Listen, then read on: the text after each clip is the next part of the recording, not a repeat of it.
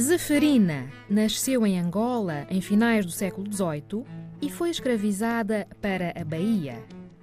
Tornou-se uma importante líder religiosa ligada a candomblés e ficou conhecida na região por organizar fugas de escravizados e indígenas. Colaborava com um importante quilombo da região e comandou um grupo armado que pretendia tomar a cidade de Salvador chamada de Rainha Zeferina, foi capturada e morta em 1826.